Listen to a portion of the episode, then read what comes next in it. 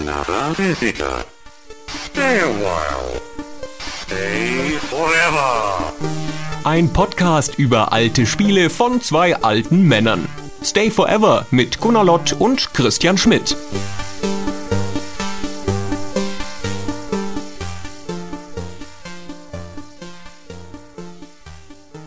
Produktdiebstahl, meine Damen und Herren. Auch dafür sind wir uns bei Stay Forever nicht zu schade.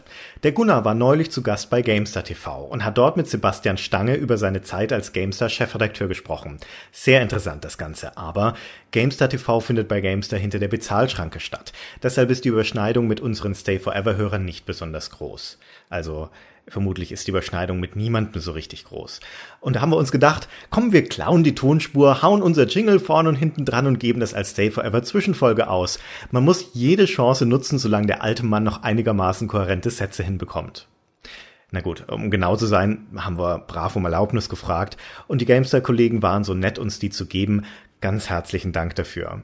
Gamestar TV hat übrigens in letzter Zeit immer mal wieder Retro-Themen im Programm, unter anderem ein Gespräch mit Heinrich Lehnhardt oder ein Rückblick auf die legendäre Gamestar Clanliga. Wir können das sehr empfehlen.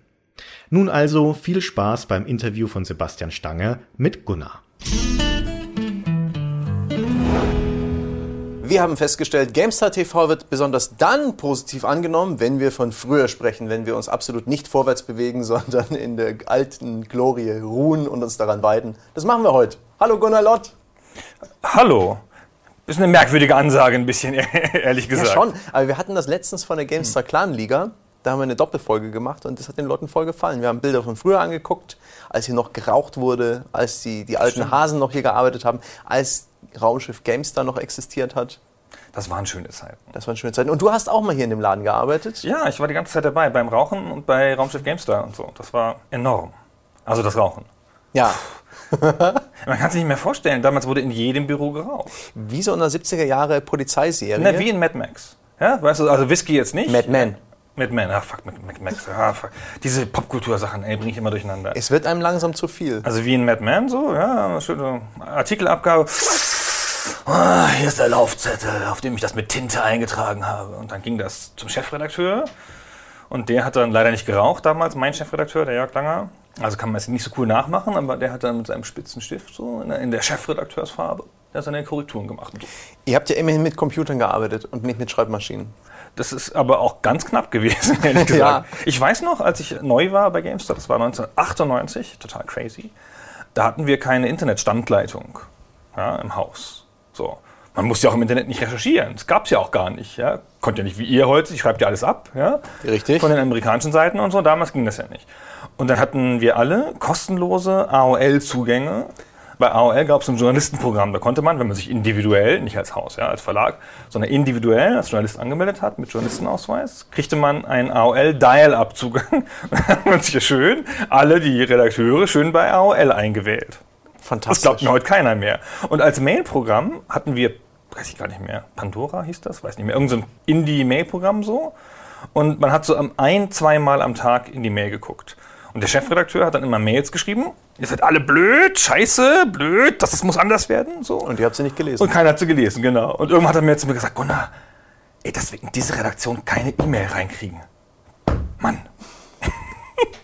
Entschuldigung, aber das war aber also bizarr in der heutigen Sicht. So. Wir müssen noch mal E-Mail reinkriegen. wir müssen so die, was mit diesen E-Mails machen. Ja, ist doch geil, oder? Super. Ja. Wie war denn das generell, als du angefangen hast, das Internet, welche Rolle hat das gespielt im Gaming? War das in irgendeiner Form relevant? Wahrscheinlich für die Druckereiabgabe und sowas? Nee, oder? auch nicht. Auch das nicht? Nein, nein, nein. Die Druckereiabgabe war schon per CD. Ja? Also das heißt, die Druckdaten wurden auf die CD gebrannt und dann ist der Kurier, so ein älterer Herr mit grauen Haaren, schön nach Österreich zur Druckerei gefahren. Nach Österreich? Ja. Also hat er richtig wie damals in, weiß ich nicht, wie der Reiter mit den Medikamenten. Genau, Und da ja. mussten die hoffen und Der. Erlkönig, ja, er durch darf, den Wind nicht, und so. er darf ja. nicht sterben. Und da haben wir echt alle Angst vor gehabt. Das war wirklich so eine Sorge. Ich war ja erst Redakteur, später Chefredakteur, aber zwischendurch war ich CVD, also Chef vom Dienst. Das ist derjenige, der mit der Druckerei sozusagen dafür sorgt, dass die alle Sachen haben. Ja, und dann saved halt diese Files so. Dann kommt der Kurier, der auch nicht so aussieht, als wäre er wahnsinnig clever. So, und dann fährt er halt mit deinen Druckdaten gegen den Baum vielleicht. Also das möchte man nicht, ja. Hast du immer den Druckerei natürlich angerufen und gesagt, jetzt haben wir's. Ist da jemals was schiefgegangen? Nee. gut. Aber man macht sich dennoch immer Sorgen, ne? Genau, natürlich, ja. Ja, genau. Und du bist über den normalen Redakteur zum Chef von Dienst, zum Chefredakteur der GamePro geworden und dann auch irgendwann der GameStar. Genau. So ungefähr war das. Hast du das alles so organisch ergeben? Hast du zusammengefasst? Ja, ich war so ein bisschen, ich habe studiert, Was wahnsinnig krass erfolglos so. Ich habe Sozialpädagogik studiert, das ist ja der Beruf, den man ergreift, wenn man wirklich reich werden will. Ja. Dann macht man Sozialpädagogik und ich war scheinfrei, ne? war fertig sozusagen mit dem Studium, hatte die Diplomarbeit noch nicht geschrieben. Und habe dann gedacht, so, pff, jetzt auch Diplomarbeit schreiben, Ah, worüber schreibe ich noch? Ah, In so einer Endkrise, so Kreativkrise. Und dann habe ich mich bei GameStar beworben, auf eine Anzeige hin einfach, die in der GameStar war. Ich habe damals GameStar gelesen. Und dann bin ich halt relativ easy genommen worden so. Und dann bin ich nach München gekommen und hatte das Studium nicht abgeschlossen und war 28. Und dachte ich, ey, wenn du jetzt hier scheiterst, oh Gott, wenn du hier scheiterst, musst du zurück nach Göttingen, weiter studieren und all deinen Freunden erzählen, dass du es in der großen Stadt nicht geschafft hast. Und dann habe ich so einen Anfall von Ehrgeiz gekriegt. Und dann ging das relativ schnell. Man könnte fast einen Film draus drehen. So was Pretty Ja, Woman-artiges. So, ja, so interessant ist es nicht. Aber es ist schon witzig, Das dass, Rauchen so. dass, viele, ja, dass viele Spieleredakteure ja pra- praktisch ungelernt sind. Viele Studienabbrecher, ich auch, habe mein Studium f- viel weniger. Ich, war nicht mal, ich, hatte, ich hatte nicht mal Scheine, von denen ich hätte scheinfrei sein können. Aber ähm, lange Jahre auch gedacht, hm, keine formelle Ausbildung, Abi als höchsten Bildungsabschluss. Also- Aber du hast dann praktisch Berufserfahrung gesammelt. Das Haus hat sich ja, also das Haus, ne, die Firma hat sich ja bemüht, den Leuten noch was beizubringen hinterher. Ja? Also A ist Journalismus oder damals wurde es ja hauptsächlich als Schreiben verstanden. Jetzt auch im Spielejournalismus ist ja so ein bisschen breiter, ja, und man muss ja auch vor der Kamera agieren können und idealerweise sogar mit Videos irgendwas machen, so dieses Videozeug ganz groß aufgekommen, habe ich gehört, ja. Aber damals war es halt echt relativ pur Schreiben. Diese Produktionskette, die dazu führt, dass du vom geschriebenen Wort zum fertigen Produkt kommst, die war ja damals eine Industriekette. Das heißt, du hast den ersten Teil gemacht, das ein bisschen das File-Saven im Wesentlichen, ja, und das Layout dann im Haus. Und dann fing ja der Kurier an und dann kam diese gigantische Industriekette mit die Druckerei im Dreischichtsystem, die LKWs, die CDs werden dann in Kiel gepresst, mit LKWs nach in die Druckerei gefahren. In Polen sitzen Hausfrauen, die die zusammentun, wirklich, ja, so war das damals. Und da bist du halt so ein bisschen enthoben von diesem Industrieprozess, der dahinter steht. Ja. Und heutzutage ist es ja so, du schreibst das in ein CMS und dann ist der Industrieprozess pam, schon abgeschlossen und live.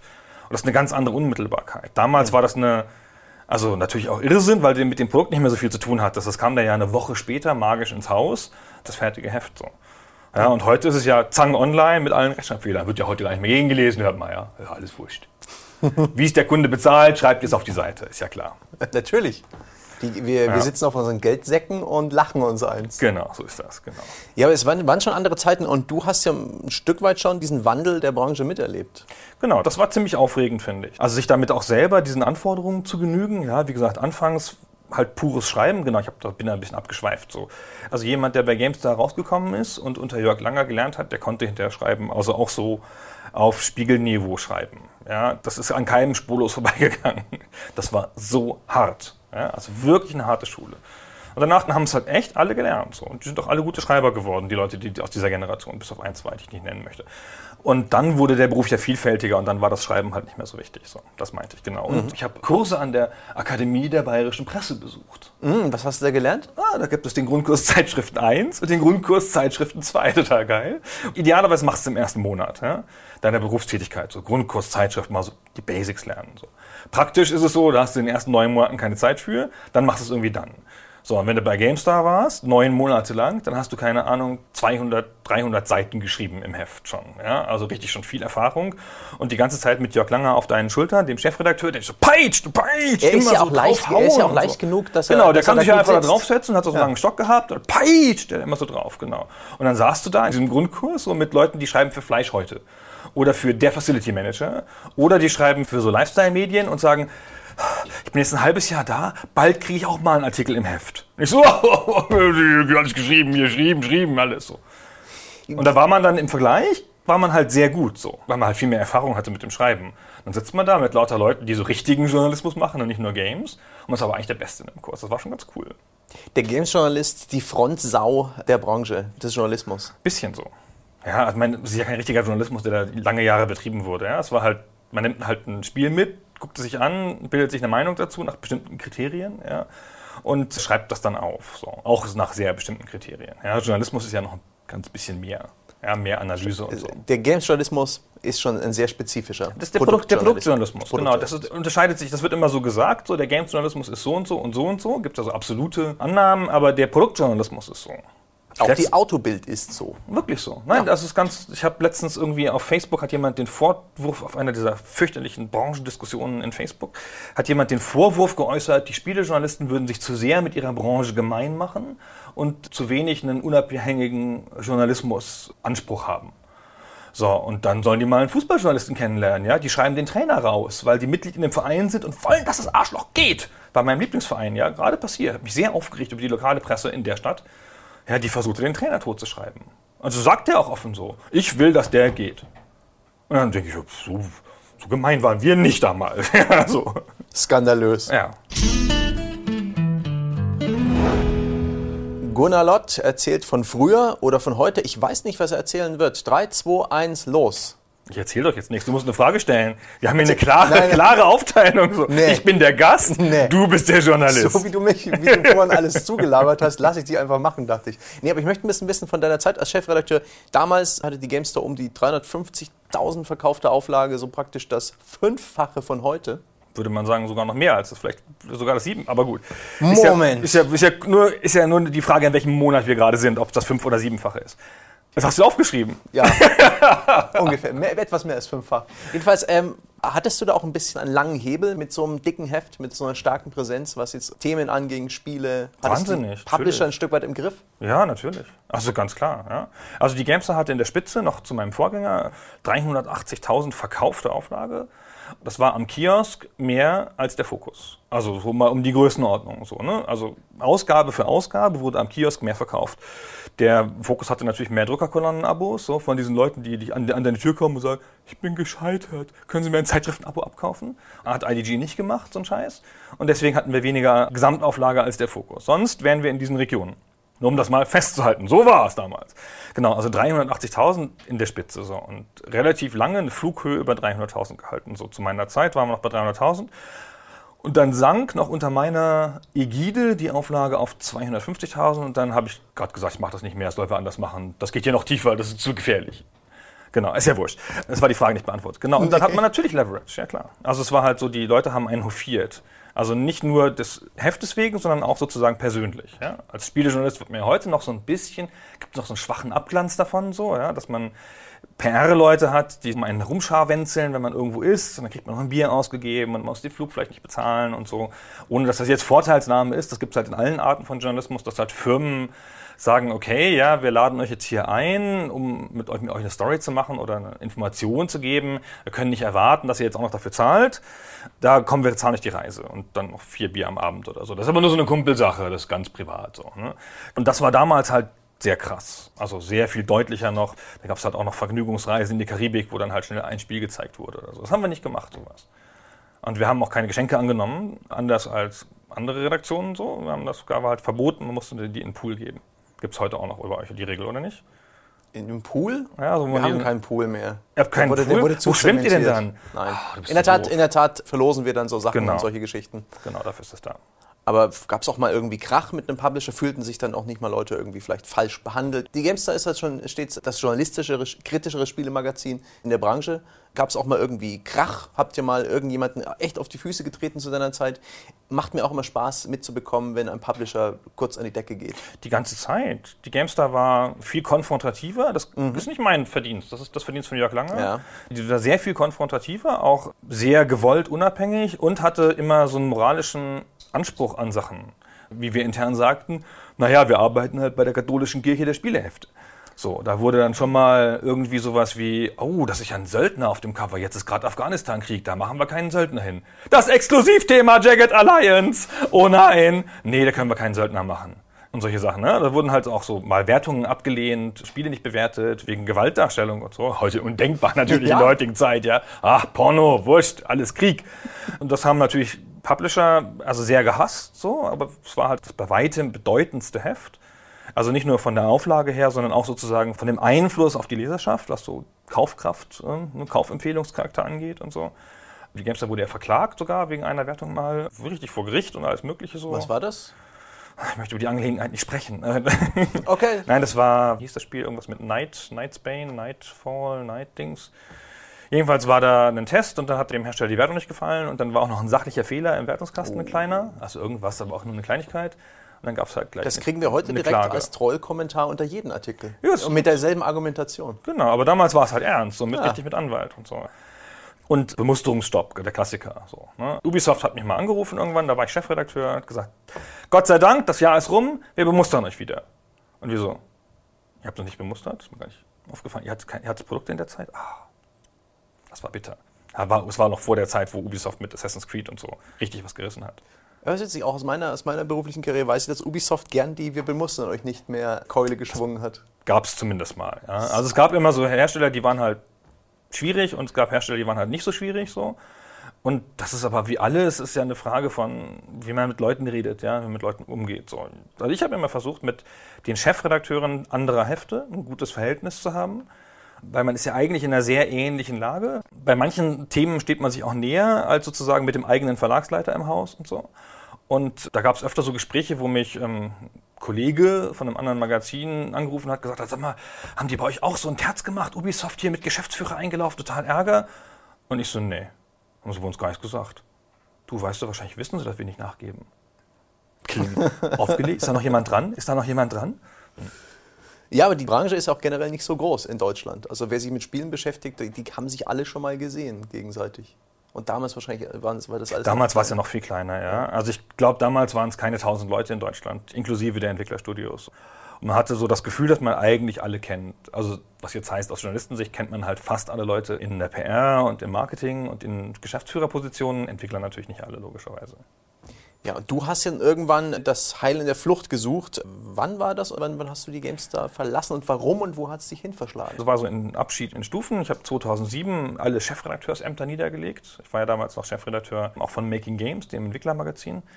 Und habe dann eine Online-Rolle im Haus, so was mit Online gemacht im Haus, weil ich dachte, das ist bestimmt gut im Lebenslauf, wenn man es mal gemacht hat. Super. Ah, clever von mir, genau.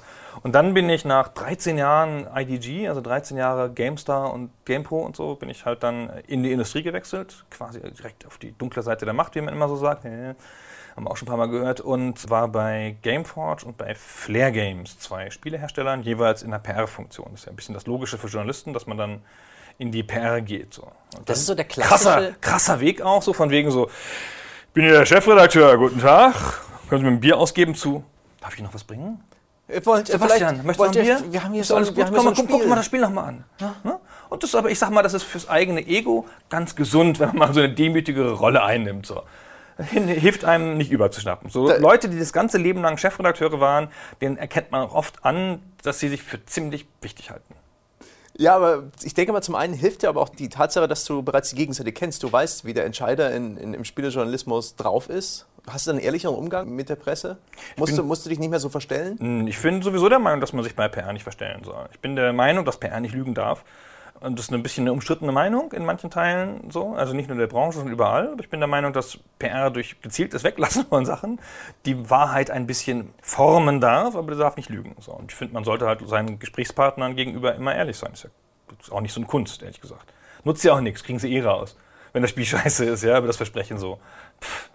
Und du machst ja immer noch bis heute PR. Genau, also nach diesen beiden Firmen habe ich eine eigene PR-Agentur gegründet in Berlin, eine kleine, und wir machen fast ausschließlich Games und ein bisschen Technologie, Software as a Service und so. Kannst du dir ein bisschen aussuchen, welche Spiele du vertrittst? Oder kommt es ein bisschen drauf an? Nee, kann man nicht. Nee? Nee? man kann man nicht. Also man nimmt halt einen Kunden. Also Kunden kann man sich natürlich aussuchen. Und wir haben uns auch echt Kunden ausgesucht. So. Wir hatten Kunden, mit denen hat die Zusammenarbeit nicht funktioniert. Das ist gar nicht so sehr aus der Branche, sondern anderswo. Und dann haben wir auch mal gesagt, ey, bitte, das wird jetzt nichts. Ja, so. Aber normalerweise, wenn man den Kunden hat, dann macht man halt für den, was geht. Ja, logischerweise. Auch Spiele, die einem vielleicht dann nicht gefallen, aber darum geht es ja nicht. PR ist ja auch eine Frage von Kosten und Nutzen. So. Wenn das Spiel halt jetzt eh keine Chance hat beim Sebastian, weil ich weiß, er versteht nichts davon, von Roguelikes, dann gebe ich dem gar keinen Roguelike. Ja, dann gucken wir mal, dass wir Kosten und Nutzen schön ausbalancieren. Hilft dir da eigentlich deine Erfahrung aus dem altmodischen, eher printlastigen Journalismus in diesen heutigen, schnelllebigen Online-Zeiten? Nö, Nicht so richtig, ne? nee, gar nicht. Hat es denn, hat es dieser Also ich finde, Journalismus grundsätzlich ist ja jetzt gar nicht ganz anders geworden. Mhm. Ja? Journalismus geht halt ums Erklären der Welt. Auf eine Art und du brauchst für Journalismus halt so eine Perspektive auf die Sachen und musst halt die Story finden. Im Produktjournalismus ist die Story halt auch nur neues Spiel rausgekommen, geil.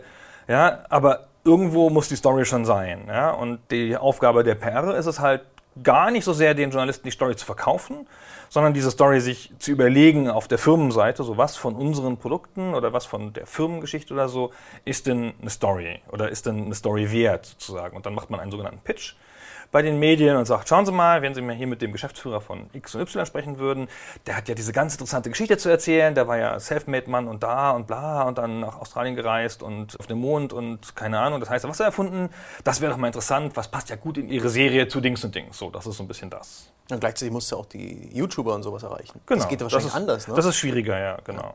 Also die YouTuber ist ja, das hat ja mal ganz cool angefangen und jetzt ist es ja eine, eine rein kommerzielle Sache. So. Alle YouTuber ab einer gewissen Größe sind ja organisiert in Netzwerken. Und dann sprichst du halt mit dem Netzwerk und das Netzwerk ist wie eine große Vermarktungsagentur und sagt halt, ja, das gucken wir uns gerne an. Also der XY, der hat ja voll die Vorliebe für das Genre. Sagen wir mal, ein Tausender, dann guckt das sich mal an. Äh, Okay, also gut, so machen wir das nicht. Ja. Das ist schon sehr wirtschaftlich äh, durchtränkt, die ganze Ist schon ganz schön krass. Also ich finde halt, dass diese authentischen YouTuber, die ja so ein bisschen auch das Gegenmodell waren zum klassischen Games-Journalismus, der ja gekauft ist, wie immer in jedem Kommentar zu lesen ist, dass die halt fast nichts mehr machen bei den großen Sachen, ohne entweder natürlich einen total internen Antrieb zu haben, weil sie es einfach geil finden, das gibt's ja schon. Aber so, wenn man auf die zugeht, ist es erstmal immer so, das machen wir nicht, da gibt's halt Geld für. Und das ist ja immerhin auch beim Journalismus anders, ja. Also da kann man ja auch einfach mal, mal ein Interesse erwecken oder so. Ja, machen wir. Bin voll für den Journalismus, sag ich Wenn, mal. wenn uns jemand eine lustige Mail schreibt mit irgendwas Skurrilen drin, dann werden wir neugierig. Manchmal. Diese VR-Porno-Geschichte, das wird super. ja, das ist eine andere Geschichte. Wenn du willst, kannst du ganz kurz erzählen, weswegen du eigentlich hier bist. Dann hast du auch noch deine Pressearbeit erfüllt. Aber das ist doch PR. Na, Dann lassen wir das. Das machen wir nicht. Nee. Das Na, wird- das wird ja ohnehin der aufgeschrieben. Außerdem ist das ja, das GameStar TV ist ja so ein ewiges Format. Das sollte man nicht mit so aktuellen Sachen belasten. Super. genau, denn auch in Jahren, in vielen Jahren noch können unsere geliebten, unsere geliebten geschätzten Plusleser noch zurückschauen auf diese eine Folge und sich erfreuen an den Sachen, die du An den erzählst. ewigen, zeitlosen Weisheiten, die hier geäußert wurden. Hauptsächlich von Sebastian. Nein, von Gunnar. Vielen lieben Dank, das hat echt Spaß gemacht und vielleicht kommst du mal wieder vorbei. Vielleicht. Vielleicht guckst du auch in die Comments, was die Leute so Oh schreiben. ja, das, das, das, dir mach, das mache ich in jedem Magst Fall. du Comments?